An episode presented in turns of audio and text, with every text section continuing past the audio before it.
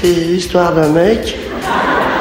Vous la connaissez, non C'est l'histoire d'un mec qui fait un chèque de 10 millions d'euros. C'est le sérieux coup de pouce de Bernard Arnault au Resto du Cœur. Le propriétaire du numéro 1 mondial du luxe, LVMH, va verser 10 millions d'euros à l'association en difficulté. L'homme le plus riche de France fait un geste pour l'association créée par Coluche. Eh ben, c'est pas plus mal que si c'était pire. Mais le mec s'en prend plein la tête. Monsieur Bernard Arnault va donner 0,004% de sa fortune personnelle. Ah, ça fait pas tellement. Comme le mec ne donne que 10 millions, on peut dire que Bernard Arnault est un rapia, une pince, un avare. Quel est le défaut principal de Bernard Il est égoïste. Comme le mec défiscalise à tour de bras et a un petit taux d'imposition, on peut lui cracher dessus. Les pauvres en France ne peuvent pas se payer un sac Louis Vuitton, mais Bernard Arnault leur offre des coquillettes lui sucrues. Eh ben, il est bien aimable. Ne comptez pas sur les insoumis pour lui dire merci. Nous n'allons pas dire merci à 10 millions d'euros qui sont donnés euh, euh, au Resto du Cœur.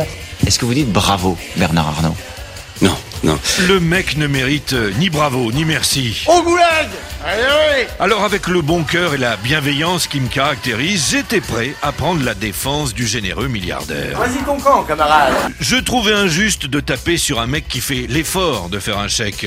Salaud de pauvre. Puis j'ai vu les enfants de Bernard se rendre au siège des Restos du Cœur avec micro, caméra et même une ministre. Qu'est-ce que c'est que ce foutoir, mon petit Bernard Ben c'est de la com et de la politique, de la générosité qui se fait voir. Ça dégouline un peu, mais ça fait de belles photos. Je pense que ça a été un geste spontané. Euh, Nous sommes un groupe euh, responsable, nous sommes un groupe euh, solidaire. Euh, Et quand il y a une situation euh, de crise comme celle-ci, euh, nous répondons présent. Eh ben, ils vont être contents, les pauvres, de savoir qu'ils habitent un pays riche, hein.